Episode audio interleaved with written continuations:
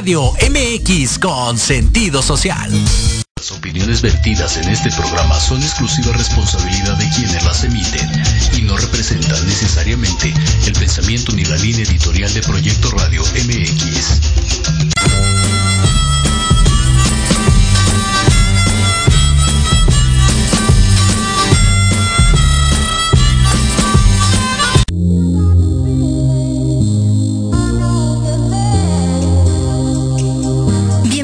Big Bang, donde el conocimiento es el origen. Un espacio donde hablaremos de salud laboral, financiera, física y emocional. Mi nombre es Lizeth Pacheco. Comenzamos.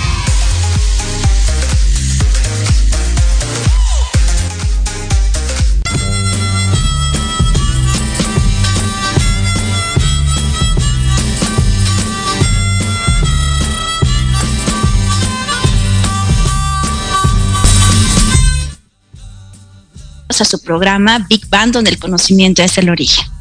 Pues el día de hoy queremos hablar de un tema que en lo particular como mamá me genera mucho ruido, mucha angustia y mucha incertidumbre. Y bueno, para eso invitamos a nuestro grandísimo amigo Rodolfo del Río, del cual es un abogado que tiene muchísima experiencia en, en amparos y en todo este tema que, que ahorita vamos a abordar. Pero vamos a empezar con la imposición de clases en tiempos de pandemia y cómo vulnera la, el tema de salud tanto maestros como alumnos, ¿no? Rodolfo, bienvenido, ¿cómo estás? Tanto tiempo sin vernos. Qué gusto saludarte, verte bien, con mucha salud y un abrazo a todo tu auditorio. Gracias por recibirme nuevamente.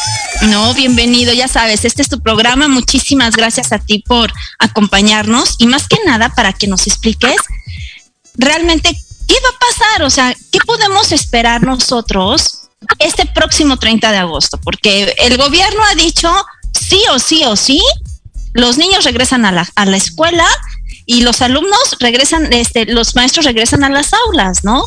Y aunque sí nos, eh, sí, sí genera un poco de controversia porque algunas escuelas particulares dicen, bueno, está el sistema híbrido, ¿no? Y está el sistema presencial. Claro. O está, o está el sistema virtual. ¿Cuál quieres? ¿Híbrido, virtual o presencial? Entonces, sí las escuelas nos dan opciones, pero ¿qué pasa realmente con el gobierno? ¿Qué es lo que piensa y cómo está afectando a las escuelas y a los maestros, ¿no? Porque como papás ya tú sabrás si mandas a- al, al, al niño o a la niña a la escuela, clases. Tenemos una política social implementada por el gobierno sumamente inadecuada. por esa premisa debemos de comenzar. Fíjate, te voy a dar varios datos duros antes de entrar a la parte jurídica de, lo que tenemos que hacer. El 70% de la población en México se hace pruebas, eh, el 70% de la población se hace pruebas de COVID. Solo el 20% se hace pruebas PCR a nivel nacional. Claro, es que hay algo bien importante. La PCR sí es la, perdón, la indicada, pero no es una, una prueba de fácil acceso para toda la población y menos cuando hay recorte de, de sueldos. Por supuesto. Eh, y es que aquí volvemos al derecho que tenemos los mexicanos a la salud. Esta no me debe de costar. Las pruebas PCR las debe de hacer el gobierno de forma gratuita. Hoy Nueva Zelanda cerró sus, su, cerró todo porque tuvieron creo que uno o dos casos de COVID con la nueva cepa, con la Delta. Estamos hablando del país, del único país en el orbe que ya estaba en verde completamente, que estaba trabajando sin problemas. Y hoy cerró, tuvo dos casos de COVID. Aquí estamos en semáforo rojo y tenemos todo abierto. Tenemos todo abierto y, todo, y todos los servicios funcionando, aunque dicen que no al 100%, digo yo, sí he salido, obviamente con las, con las medidas precautorias, pero de verdad muchísima gente en la calle, o sea, mucho tráfico, este, no entiendo, no, no entiendo, pero bueno, al final del día sabemos que tenemos un gobierno de, de, de de, de probable, perdóname, se me trabó la lengua a todos los que nos escuchan, este, y que realmente no ha tomado las medidas que podría haber tomado en otro, en otra circunstancia, tomando en cuenta la experiencia que hay en otros países, ¿no? Pero dime, ¿qué va a pasar el 30? O sea, ¿realmente las escuelas están preparadas para abrir? O sea, ¿realmente se están preparando? El Instituto Belisario Domínguez hizo un análisis el año pasado y fíjate, él determina lo siguiente, el 37% de, las escuelas a nivel nacional no cuenta con estructura para tener bebederos, para poderte lavar las manos y para poder ingresar al sanitario. Son recomendaciones de la Organización Mundial de la Salud que cuando menos te lave las manos y utilice gel antibacterial. Mm, considerando que hay muchas escuelas que ni deja ya donde tener este lavarse las manos, que tengan agua, ¿no? Hay muchas escuelas de gobierno que ni siquiera cuentan con el servicio de agua. El 7% de las escuelas, ¿cómo se va a cumplir con este lineamiento? Ahora, evidentemente para que nosotros pudiéramos promover un amparo, necesitamos que se genere un acto de autoridad porque la mañanera es un teatro, no es un acto de autoridad, ¿no? Claro. Pero hoy, ayer, perdón, Gatel señaló que era esencial el regreso a, clases. Y esto, es importantísimo. Y te voy a decir cuál es la, la causa. Nosotros que somos parte de una de, un convenio internacional, de la Convención Interamericana de los Derechos Humanos. En esta Convención Interamericana se establece en el artículo 11 que toda persona tiene derecho a la salud y los estados deben de prevalecer cuando existen epidemias, cuando existen pandemias, para poder tener actividades, la total inmunización contra enfermedades infecciosas. Con ese punto me voy a quedar un momento. ¿Cómo voy a tener la total inmunización si en la República Mexicana tenemos un 35% de gente que se ha vacunado y un 15 a un 20%, aunque el gobierno diga que un 80, ¿no? Un 15 o 20% de los que tienen la doble vacunación. Más aún, a los profesores les pusieron la cancino. Claro, que toda, y, que necesita refuerzo. De hecho, lo acaban de mencionar hace una semana atrás. Ya precluyó el término que tenían los profesores de protección por la vacuna. ¿Cómo van a regresar si no están vacunados?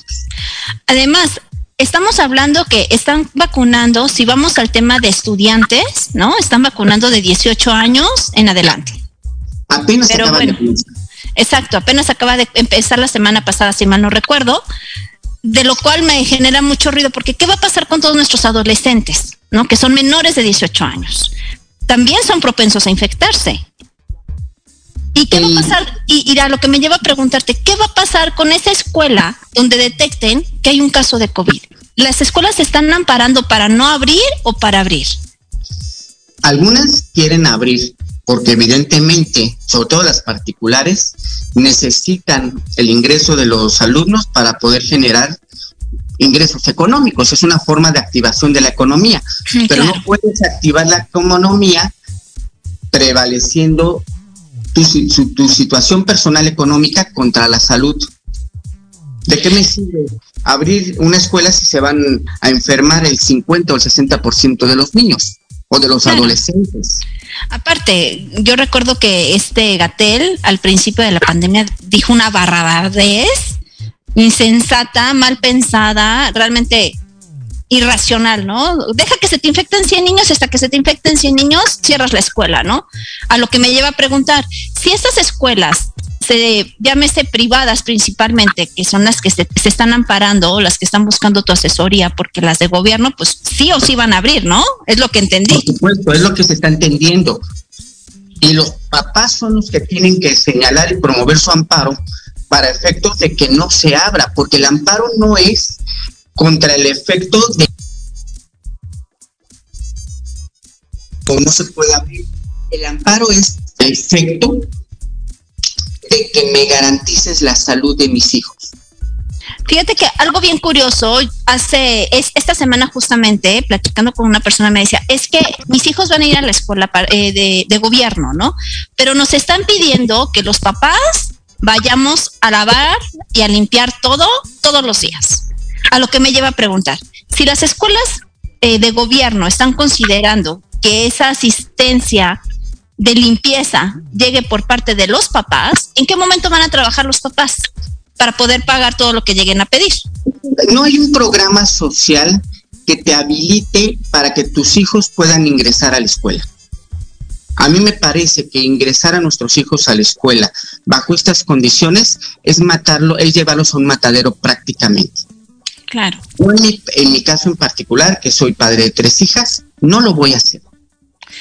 Seguramente que como yo, muchos van a pensar, prefiero no meter a mis hijos un año a la escuela a que se mueran en la escuela. Explícame una cosa, este Rodolfo. Por ejemplo, nos dices que las escuelas particulares se están amparando para abrir o para no abrir. Eh, es duda. Algunas es para abrir y otras para abrir. Ok, el amparo funciona para ambos casos, ¿no? Para ambos casos, claro. Ok, ahora, ¿qué pasa si yo decido como papá no mandar a mi hijo a la escuela? Al final del día, yo no lo quiero mandar, pero tampoco no quiero pagar una colegiatura completa, y más si tengo tres, cuatro hijos en la misma escuela, este, de 17 mil pesos, de 20 mil pesos, de 9 mil, de 5 mil, de la cantidad que sea, y no quiero pagarla completa porque mi hijo no está asistiendo a la escuela y por lo consiguiente no hay un gasto de operación de la escuela de manera directa. Muchas escuelas particulares han sido solidarias.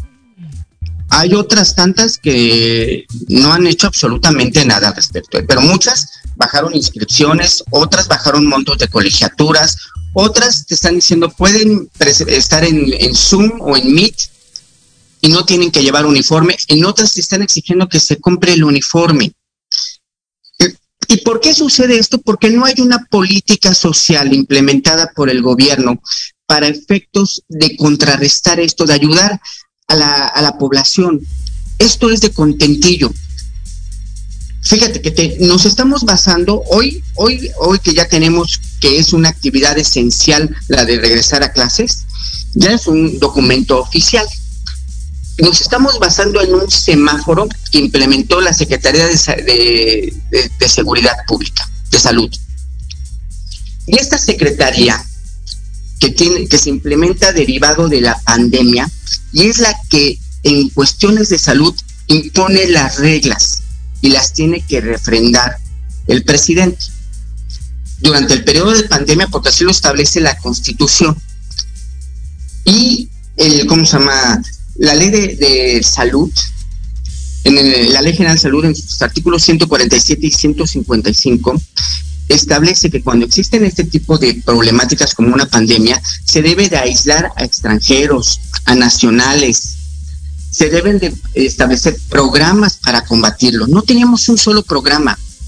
Estamos dando golpes de palo nada más, de ciego, perdón, a diestra y siniestra, pero no hay un programa bien establecido. Por eso es que un amparo en el que se solicita la suspensión para que mi hijo se reincorpore presencialmente a la escuela es, es sumamente factible. Ahora, yo como papá tengo el derecho de ampararme para que mi hijo no asista a la escuela. Así es. Y para que encuentre la escuela algún otro medio, alguna otra manera de tomar las clases y esa sería responsabilidad de la escuela. Así es. Pregunta, ¿cómo tengo yo que tramitar el amparo? Y también, al final del día, ¿qué tanto me va a beneficiar? Porque si bien es cierto que no voy a mandar al, al niño o a la niña a la escuela, pero ¿dónde lo voy a dejar para poder ir a trabajar? La escuela tiene la obligación de darte pues la educación, el derecho a la, educación, porque también es un derecho fundamental, de forma que tú no corras riesgos, ni en los papás ni los alumnos. Desde el año pasado se establecen formas. Que ahorita lo que hemos estado escuchando en tema de escuelas eh, de gobierno es lo mandas, pero con tu responsabilidad, tú consciente de que si se enferma fue porque tú lo quisiste mandar. las escuelas sí se están deslindando, ¿no? Y no nada más las de gobierno, también las privadas. Las particulares, claro. Se están deslindando y ahí, si mi hijo se infecta, o sea, me queda claro que yo tengo controlado mi entorno directo, ¿no? Sí. Pero yo no sé si en la casa de otro compañerito, si se vacunaron, sí están tomando las medidas pertinentes, sí se están cuidando, están evitando aglomeraciones, etcétera, todo lo que ya sabemos. Entonces, el riesgo me queda claro que es de cada familia, pero yo no puedo, yo no puedo hacerme responsable de la, de la otra parte, pero la escuela sí, porque la escuela está imponiendo que asistan a clases. Cuando tú le dejas a tu hijo en una escuela, la escuela es custodia de tu hijo en todos los ámbitos. En este mismo parámetro, la escuela también puede actuar como autoridad. Los particulares, bajo determinadas circunstancias, pueden tener el carácter de autoridad para efectos de un juicio de amparo. ¿Contra quién haría el amparo? ¿Contra el gobierno federal? ¿Contra la Secretaría de Seguridad? ¿Contra, ¿cómo se llama? Contra la escuela y contra la CEP. La SEP establece un ordenamiento que señala cuál es la forma en que deben de actuar las escuelas públicas y las privadas. Entonces, la escuela cumplimenta ese lineamiento o ese ordenamiento que tiene y actúa en ese instante como autoridad. Si la escuela me impone la obligación de reincorporar a los niños presencialmente, actúa en su carácter de autoridad, no de particular a particular. Entonces, cuando yo hago el amparo, contra la escuela, contra la SEP, contra la Secretaría de Seguridad Pública, contra el gobierno federal, y me otorgan la suspensión, el efecto de la suspensión es para que mis hijos, primero, no vayan a la escuela en forma presencial. Segundo, para que la escuela, a través del Estado y de la Secretaría de Educación Pública, sean garantes de la educación en favor de mis hijos. ¿Cómo? Estableciendo políticas o plataformas en las que puedan tomar clases vía Zoom, vía Meet o cualquier otra plataforma que ellos elijan sin que se ponga en riesgo la salud de mi hijo. Por otra parte, el gobierno está queriendo hacer un trabajo de ponderación y decir, es que los niños encerrados ahora se están enfermando de depresión, de obesidad, etcétera. Sí, claro, me queda claro que la, el, el, el problema ahorita real de nuestros jóvenes, desde kinder hasta preparatoria, no es un tema académico, ni es un tema de salud física, sino es un tema de salud psicológica y mental. Por tanto, encierro, por tanto, cautiverio, porque la catarsis en, en la casa ya está muy, muy dañada, ¿no? O sea, ya la, la, la, el vínculo familiar ya no es armónico, ¿no? Claro. llevamos un año y medio, bueno, un año y, y siete meses encerrados. Y vamos a ir por otros ocho meses cuando menos, por lo menos en la, en la República Mexicana. Claro. Ahora, explícame. Yo me amparo entonces, me amparo contra la escuela y le solicito a la escuela que se ampare con el... No, no, no, no. ¿No? Yo me amparo contra la orden de que es un trabajo esencial o una actividad esencial el en llevar a mis hijos de manera presencial a la escuela. Y en ese amparo las autoridades, que tenemos dos tipos de autoridades, las ordenadoras y las ejecutoras. El gobierno federal es ordenado, junto con la SEP. Y las ejecutoras es la escuela. Es la que lleva a cabo ese trabajo. Entonces, cuando yo me amparo y pido la suspensión, es para esos tres, esas tres personas o cuatro, perdón, es el gobierno, la Secretaría de Salud, la Secretaría de Educación Pública, Educación Pública y la escuela. Se suspende el decreto en el que tengo que llevar a mis hijos de manera presencial. ¿Cuántos amparos se necesitan para que la escuela realmente acate que no se hagan clases presenciales? Porque esa es otra. Un solo amparo. De, o sea, es que el amparo es por persona. Claro. Un solo amparo. El amparo va a proteger es a individual. que se está quejando. Así es. Es individual. Ya sé que el efecto es benéfico para todos, porque si una persona obtiene la suspensión, pues todos los demás padres de familia van a tener también o se van a acoger a ese beneficio y van a promover su amparo. Ok, o sea, una vez que se otorga como tal, es, eh, eh, digamos que se, va, se, va, se van juntando más personas a ese mismo amparo, ¿no? No, no es el mismo, tienen que hacer su amparo de manera independiente, cada quien tiene que hacer su amparo, no hay amparos colectivos. Ah, ok, ok, eso es importante saber. Ahora, ese amparo, ¿cómo me, ¿cómo me beneficia a mí como papá? con las escuelas, porque si bien es cierto que muchas escuelas al principio de la pandemia fueron muy solidarias, en esta etapa ya no están siendo tan solidarias, ya es me pagas la mensualidad, me pagas inscripción, me pagas todo completo, ¿no? El, el, amparo es un documento que se tiene que hacer a la medida, es un, es un traje a la medida, no hay generalidades. Entonces, hay escuelas, por ejemplo, no voy a decir nombres para no herir susceptibilidades, claro. pero por ejemplo, en la escuela de, mis hijas, lo que hacen es que tienes que presentarte en Zoom por, ¿cómo se llama? Con el uniforme. No están en el salón ni en la ni en la escuela, por Dios. Tienes que pagar computación. ¿Por qué voy a pagar computación si las herramientas de trabajo se las estoy dando a mis hijos desde casa? Además, están consumiendo tu luz, tu internet, no el de la escuela, no, hay un desgaste operativo como tal. Pero lo peor, a los, al personal administrativo le pagan el, el 50 o el 60% de su salario porque no hay personal dentro de la escuela. Eso, eso, se me hace tan absurdo. Si, si tú estás, si tú como, como maestro estás gastando tus recursos propios, porque no nada más es luz, es luz, es agua, este es también eh, el tema de internet, tu computadora, si es que la escuela no te prestó una. Y todavía te están quitando sueldo. No sé, explícame, soy muy tonta porque no entiendo. Yo también debo ser muy tonto, la verdad, ¿eh? porque yo tampoco comprendo el home office. El family office, ¿eh? acuérdate que ya, nos, ya, ya ni siquiera llegamos a home office, ya realmente es un family office. Así es. Este nuevo sistema que se implementó a partir de la pandemia ha demostrado a nivel mundial que tienes más trabajo por medio de este sistema que cuando estabas en presencial. Claro, porque ahorita no nada más trabajas ocho horas, ahorita trabajas hasta 16 horas si al jefe se le ocurre. Eres de tiempo completo y, tienes que estar conectado todo el tiempo. Por eso hay un lineamiento que acaba de sacar la Ley Federal del Trabajo y criterios que establecen cómo debes de manejarte. Esta pandemia afectó en todos los aspectos y ha cambiado toda la panorámica que teníamos nosotros del trabajo, del estudio a nivel mundial.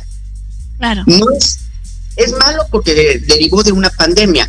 Es bueno porque, como dice Einstein, en épocas de crisis sacas lo mejor de ti, ¿no? Claro, al final del día nos dimos cuenta que la debilidad no estamos preparados ni para hacer family office o home office ni, ni tampoco para tener ni telemedicina, ni telestudios, ¿no? Que es lo que están pretendiendo hacer. Entonces, ya, ya ahí nos dio un área de oportunidad, ¿no? La, la Organización Mundial de la Salud hizo una recomendación hace unas semanas a México para decirle, no puedes regresar de forma presencial. ¿Y, para se le está aventando por el arco del triunfo? Y para, y para regresar me tienes que acreditar o tienes que acreditar que tienes, que has implementado X, Y, Z.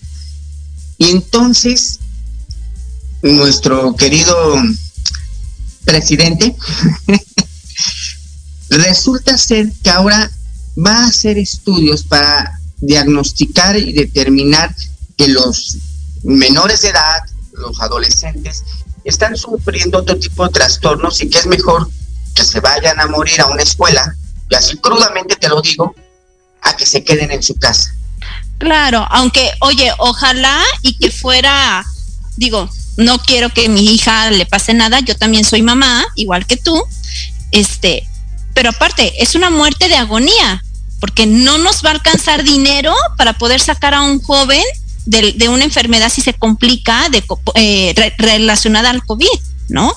Porque ojalá y que fuera una gripita nada más, pero terminar de ver a un hijo entubado de meses y meses y meses hospitalizado en terapia intensiva, que es carísimo, ¿no? Este, Mira, te voy a decir una, una anécdota personal. Yo estuve intubado. Yo estuve 15 días intubado, yo estuve un mes en el hospital. La cuenta ascendió a un millón setecientos mil pesos. Lo que te digo, no nos alcanza el dinero para tener para el tema de la salud. Te voy a dar en este punto.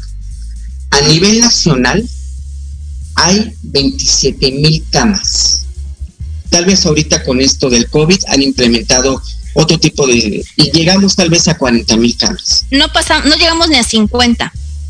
Si tenemos 27 mil o 28 mil infectados diarios, de ellos que un 30% tengan que ser intubados, no tenemos la capacidad, estructuralmente hablando, para hacerle frente a la enfermedad en los niveles groseros y agresivos en los que se están llevando.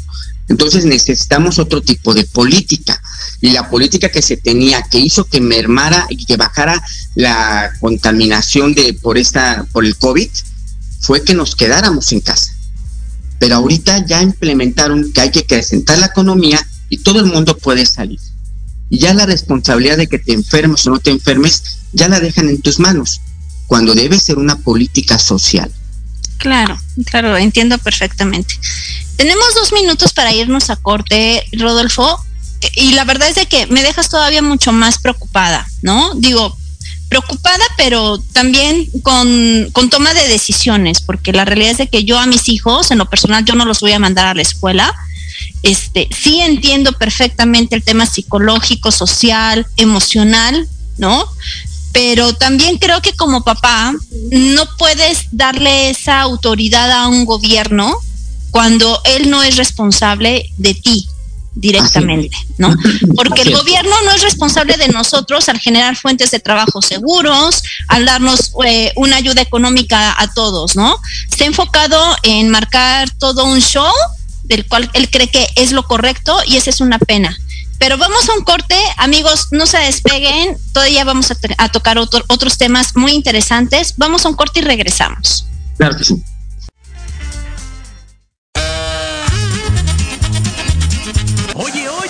¿A dónde vas? ¿Quién, yo?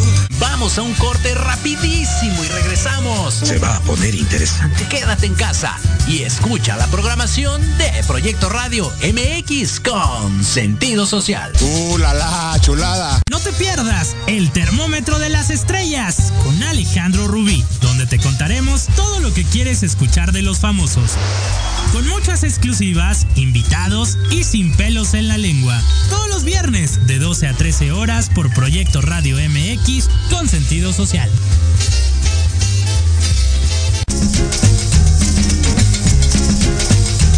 Tú.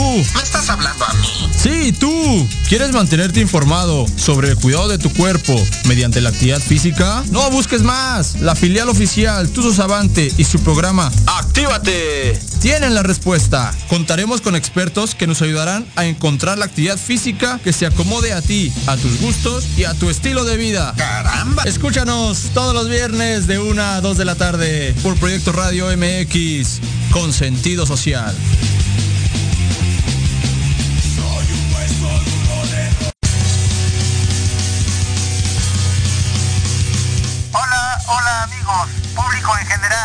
¿Deseas estar al tanto del ámbito deportivo y todo lo que lo rodea? Claro. En los apuntes del profe se te dará toda la información necesaria para que estés al día. era hora. Acompáñame en Proyecto Radio MX todos los viernes de 2 a 3 de la tarde. Te esperamos.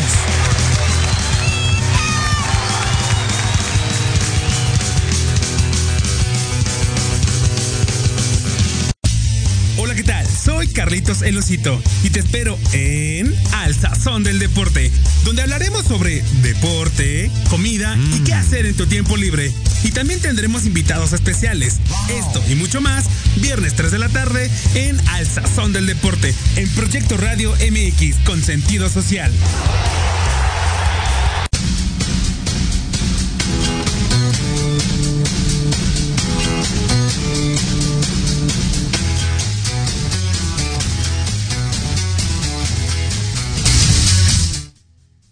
En su programa Big Bang, donde el conocimiento es el origen, con un tema sumamente controversial en estos momentos, porque realmente genera mucho ruido y mucha angustia el regresar a los jóvenes a las aulas.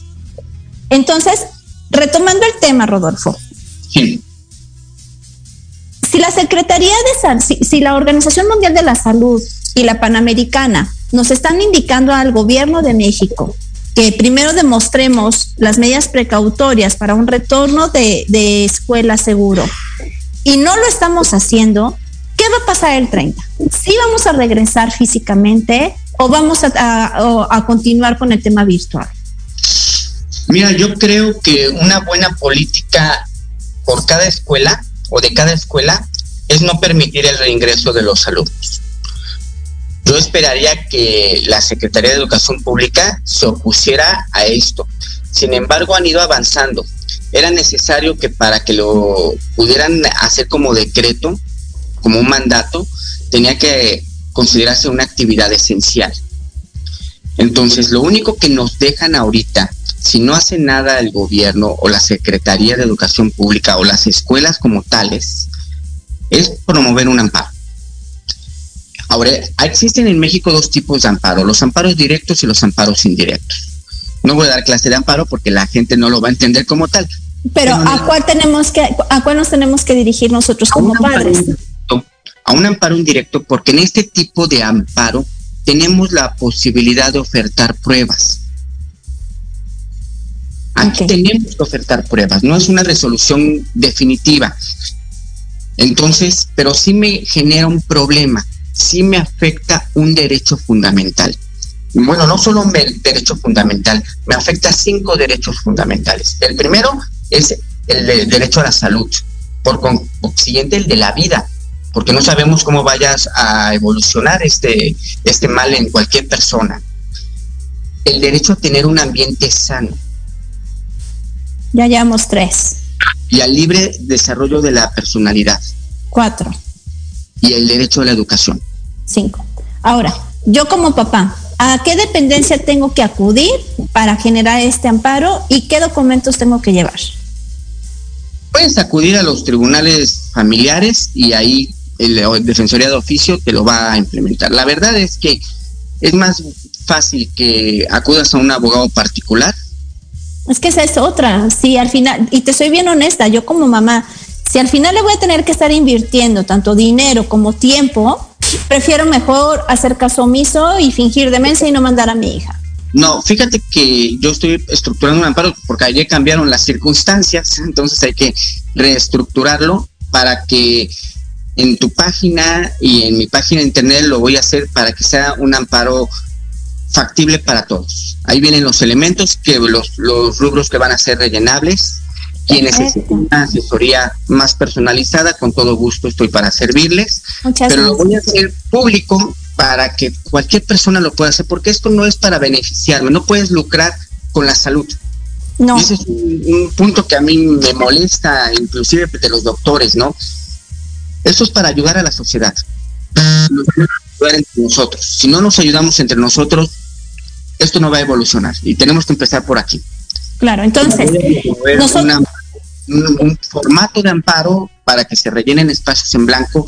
¿Qué llevan estos? Se llevan antecedentes y los antecedentes son los datos que ha estado dando el gobierno en los que se ha estado contradiciendo desde mayo del, de este año hasta ahorita en el que no se van a meter a los alumnos en manera presencial.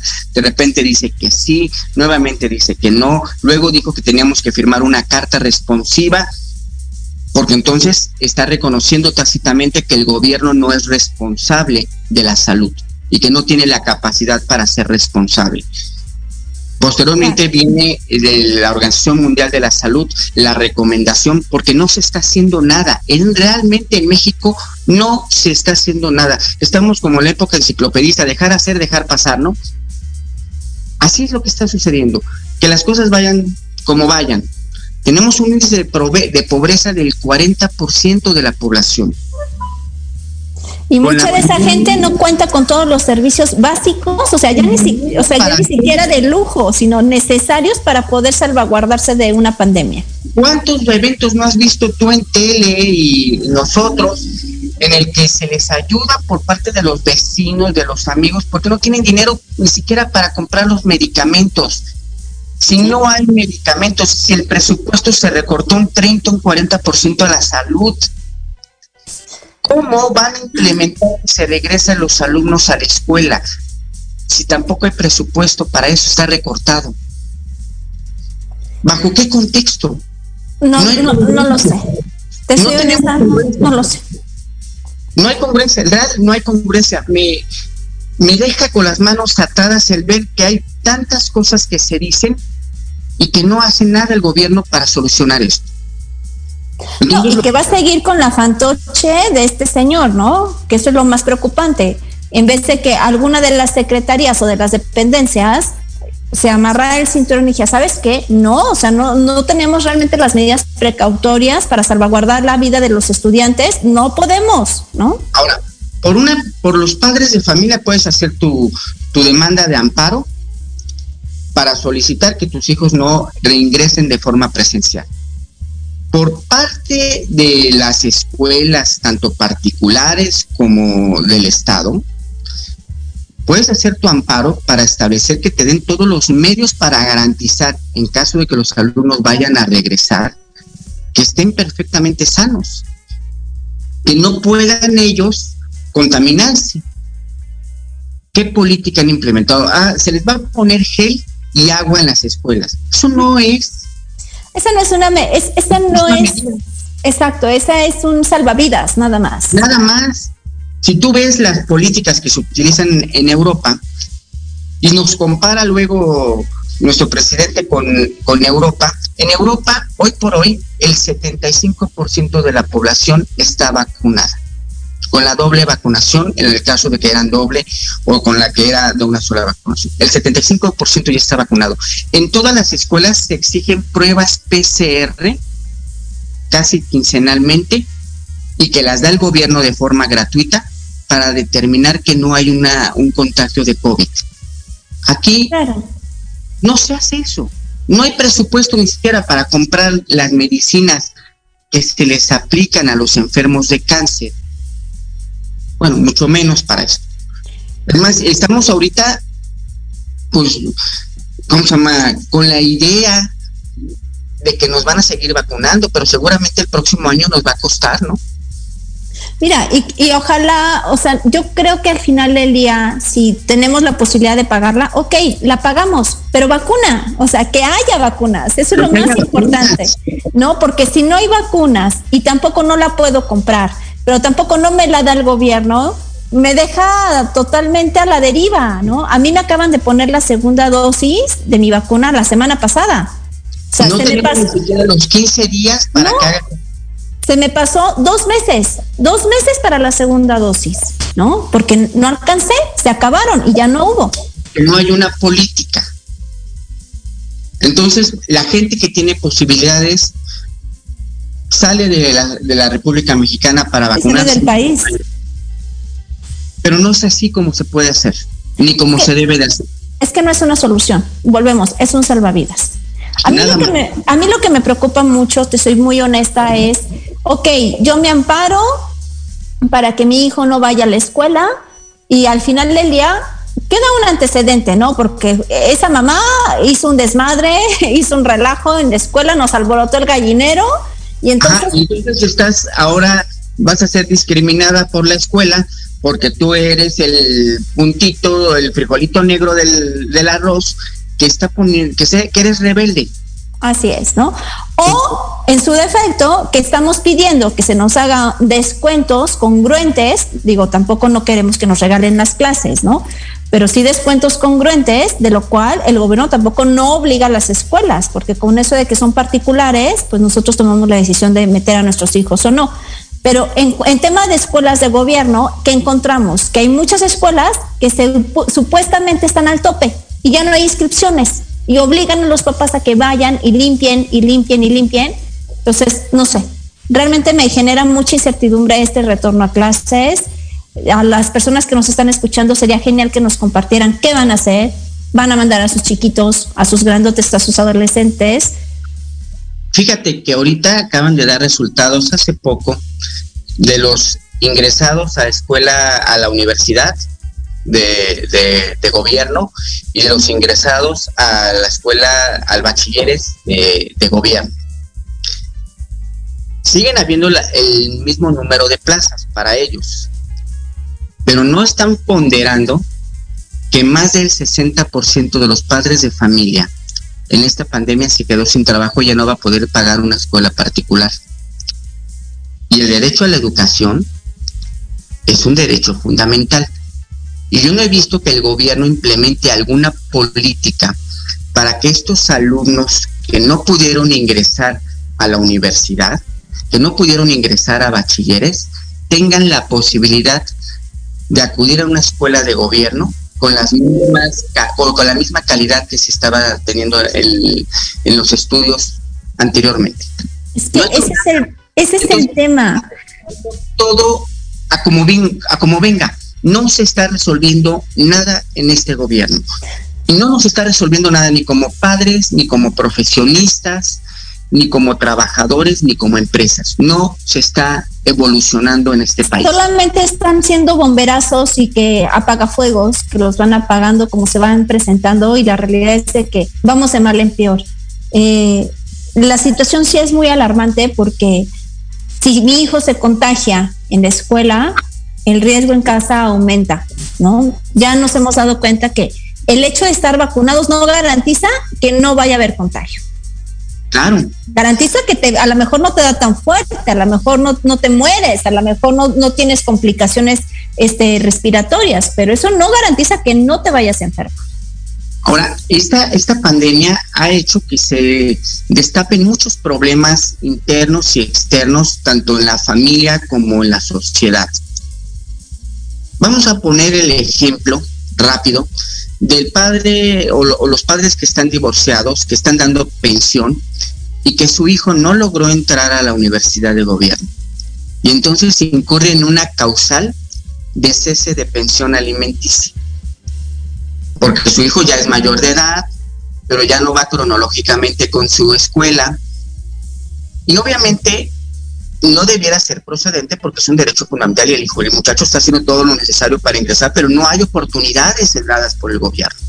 Y lo vas a poder mitigar, pero es una posibilidad. Le estás dando un puntito a que se genere o se geste esa problemática, porque no se hace nada.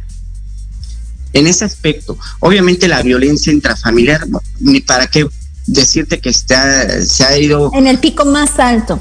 Por supuesto los suicidios también, a pesar de que septiembre siempre se había considerado un mes donde había demasiados suicidios, era el mes más alto, no sé por qué, pero siempre septiembre era el pico más importante. Ahorita se está incrementando las tendencias que hay con el tema de las redes sociales y las jovencitas, ¿no? El abuso sexual y, de exhibicionismo que se está generando. Es una sexualización en todos los medios también terrible, ¿no? Sí, claro. las niñas, los niños quieren actuar como los adultos, no se puede. En nuestra época, no porque seamos muy grandes, sino porque vivimos otra, otra educación, no se veía esto. No veíamos tanta tele para empezar, ¿no? Exacto, te ponías a jugar en el jardín, en el patio, en la calle y, te entretenías como podías y con lo que tenías, ¿no? Hoy por hoy, para hacer un, un amparo, retomando el tema, necesitamos ofrecer pruebas. ¿Qué pruebas vamos a ofrecer? las pruebas que primero vamos a ofrecer destacados. ¿Qué otro documento tenemos que anexar? y tienes un análisis psicológico de cómo está, ah, cómo se llama, afectando a tu hijo, o que tienes alguna enfermedad, alguna asma, alguna problemática de estas. ¿Algún antecedente médico? No tienes trabajo, también lo puedes anexar al, a, tu, ¿cómo se llama? a tu demanda.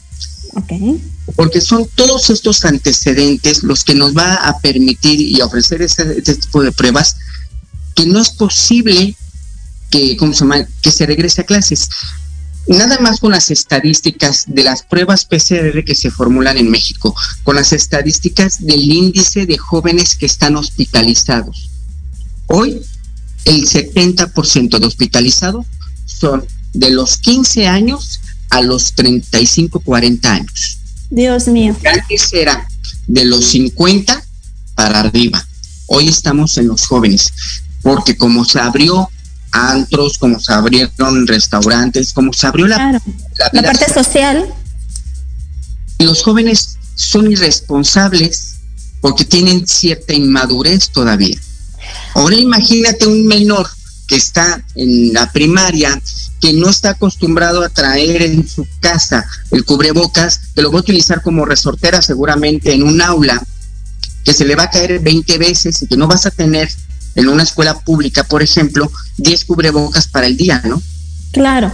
Ahora, explícame una cosa. ¿Yo qué tengo que exigirle como papá a la escuela? O sea, ya sabemos que el gel, la medida de temperatura, todo eso son salvavidas. Pero ¿qué acciones realmente le tengo que exigir a la escuela que me garantice que mi hijo no se va a infectar? ¿Yo qué le pediría a la escuela? Que cada 15 días los maestros hicieran pruebas PCR. Y, compartir resultados, mostrar resultados. compartir resultados. Ok. Eso es, referente a los maestros. Y con el tema de todos los alumnos. Yo creo que exactamente lo mismo. El que tú tengas, de que tú vengas de, casa sano, también impide que tú vayas a enfermar a otras personas. Si no tienes esos requisitos para entrar en presencial, entonces no, no, no metas a tus hijos en presencial, porque los estás llevando a un matadero. Ahora, ¿Qué pasa si la escuela me, responde? Es que esa es responsabilidad de cada familia. No los llevo a la escuela. ¿Hay, algún artículo legal, algo, de, algo que indique la ley que me pueda apoyar como soporte? El amparo. Y también aquí hay otra política social que no ha hecho el Estado. No deben de incrementar ni colegiaturas, no deben de, de, más bien deben de garantizarme la escuela que hay todos los sistemas de precaución, que las aulas están limpias, que existe agua, que hay gel en, los salones, que los alumnos constantemente se lavan las manos, que los alumnos se utilizan el tapabocas, que eso no lo pueden garantizar. ¿Cómo me lo van a garantizar? Necesitaríamos tener un, un ejército en cada escuela para que los alumnos no se quiten el tapabocas. Claro, como tú dices, los niños los van a traer de resortar, los pequeños y los adolescentes en algún punto se los van a quitar. Lo van a quitar, claro. Más, eh, imagínate con la novia, con el novio, se lo van a quitar, no, no, no se van a dar besito de, de cosa más. y, más, si no se han visto, imagínate, ¿no? Imagínate, ¿no? Ese va a ser el punto medular de todo. Entonces, claro. no es el momento para ingresar a clases. Ya vimos que las plataformas eh, cibernéticas son una medida idónea para prevalecer la salud. Pues claro. Tal vez no, no estemos acostumbrados. Los que somos de, los de los 70 para acá, pues no estábamos acostumbrados ni a la computadora, ni a los celulares. y nos tuvimos que acostumbrar, ¿no? Sí, nos adaptamos al final del día. Somos un, un somos gente adaptable. El ser humano es adaptable. Por eso hemos evolucionado. Pues nos tendremos que adaptar a esta nueva realidad. Porque es una realidad. Esto va a ser como la influenza. No se va a acabar ni hoy ni mañana. Va, llegó para quedarse. Lo único que tenemos que tener es los sistemas de precaución necesarios, aprender a vivir con ellos, pero de la mano con el gobierno para que no sea un problema, sino se te sirva para crecer como sociedad. Pues yo creo que más que de la mano, porque ya sabemos que el gobierno poco va a hacer en favor de todos nosotros, más que de la mano es, voy a hacer lo que me toca, lo que me corresponde, apegándome a lo que me indica la ley, para que el gobierno no me vaya a querer brincar mi derecho, ¿no? Así es. Y, el pedir la suspensión y el exigirle al gobierno, a la SEP, que implemente plataformas para esto, es un derecho que tenemos y nos lo tienen que dar. Así como los abogados, pongo este ejemplo, necesitamos que tengamos una impartición de justicia en línea y que no nos estemos arriesgando todos los días a ir a checar un acuerdo, a una audiencia físicamente, lo mismo debe de pasar con, con las escuelas. Y para eso necesitamos el presupuesto que se está utilizando para cosas tan efímeras. Consultas ciudadanas. Consultas ciudadanas, el tren Maya, la, la, nueva refinería, cuando estamos buscando energías limpias, ¿no? Bueno, claro. hay muchas cosas incongruentes en este gobierno y seguramente en todos, todos van a tener su, sus bemoles. Y su contra, claro. Rodolfo, no sé, no, entonces a todos los papás, a toda la gente que nos está escuchando, Rodolfo nos va a apoyar compartiéndonos un formato general, ¿correcto? Miércoles te lo hago llegar. Perfecto, nos va a compartir ese formato, les comento, lo vamos a, a subir y va a estar disponible en la página de Facebook de Big Bang, para que toda la gente que le interese lo pueda bajar sin problema, pueda hacer uso de él y lo pueda presentar para su tranquilidad. A las personas que tengan alguna duda, ya algo más específico, con toda la confianza, les vamos a dejar los datos de Rodolfo para que lo puedan contactar y se puedan asesorar de cómo procede el amparo para evitar que nuestros hijos pues se expongan ante un, un posible contagio dentro de las instituciones. Así es. Entonces, Rodolfo, por favor, regálanos tus datos para que ahorita tranquilamente, sin andar corriendo, como siempre nos pasa que nos gana el tiempo, la gente los pueda anotar este, y que cualquier duda se pongan en contacto directo contigo. Te doy mi, mi correo, es trejo y río con Y arroba outlook.com. Perfecto. Trejo y Río, todo junto, todo unido por medio de la Y minúscula arroba outlook.com. En y ese correo pueden escribirle a Rodolfo y Rodolfo les va a contestar todo. Todas las dudas que tengan. Y el teléfono del despacho es el 5570 369572. Perfecto. Ahí pues, la secretaria les toma los datos, las dudas que tengan y yo se las contesto por correo, por WhatsApp, con todo gusto, sin ningún inconveniente. Lo más importante, algo que tú mencionabas al comienzo de, del programa, es esto. Si no nos apoyamos nosotros, si no hacemos una cadena de apoyo entre los papás, otorgando, por ejemplo, este tipo de tips, ¿no? Te puedes amparar, puedes hacer esto, para no arriesgarnos, pues el gobierno realmente no, no, no nos va a cuidar. ¿no? Entonces, Mira, cuidémonos nosotros. No, no tocamos el tema porque nos falta mucho tiempo, pero esto es una contingencia. Y en una contingencia tú estás en posibilidades de no pagar las cantidades que adeudas durante el tiempo de la contingencia. El, el acreedor tiene la obligación de darte medidas para que tú las pagues o te las exima de pago que ese sí. sería otro tema para hablar todavía to, todo el tema de deudas, ¿no? De, deudas bancarias o deudas, deudas en general. Bancarias, deudas en escuelas. Muchos eh, tuvimos o tienen que bajar, sacar a sus hijos de escuelas porque las colegiaturas no bajaron, porque no hubo solidaridad con los padres de familia, cuando no es una solidaridad, es una obligación de la escuela apoyarte o de los particulares o de los acreedores apoyarte porque esta es una contingencia. La tenemos todos los años, no de esta forma. Por ejemplo, en puertos, cada vez que hay contingencias por huracanes, etcétera, se generan este tipo de cuestiones, pero nosotros nunca lo habíamos vivido en el centro de la ciudad. Sí, y no teníamos conocimiento y el desconocimiento en estos momentos es el que nos hace mucho daño. Pues, hay un formato y hay una forma en que se debe de manejar esto. Claro. Y un tiempo para hacerlo. Claro, ya se nos acabó el tiempo. Rodolfo, muchísimas gracias por esta asesoría, muchísimas gracias por compartirnos tu conocimiento. Y bueno, a todos nuestros radioescuchas, eh, les agradecemos que nos hayan dado esta hora de su tiempo. Por favor, no echen el saco roto para este retorno a clases este próximo 30 de agosto. Muchísimas gracias. Mi nombre es Lizeth Pacheco. Me pueden encontrar en Instagram como Lizeth.pacheco. Nos vemos el próximo viernes en punto de las 11 de la mañana y que tengan un excelente fin de semana. Gracias, Rodolfo. Gracias a ti y a tu auditorio. Un abrazo a todos. Mucha salud. Hasta luego. Bye.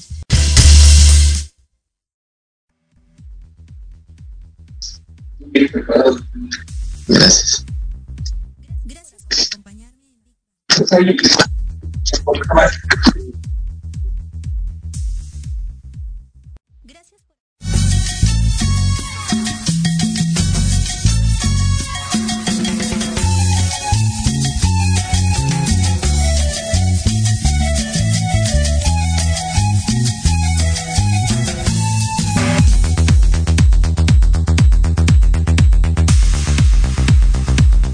Gracias por acompañarme en Big Bang, donde el conocimiento es el origen.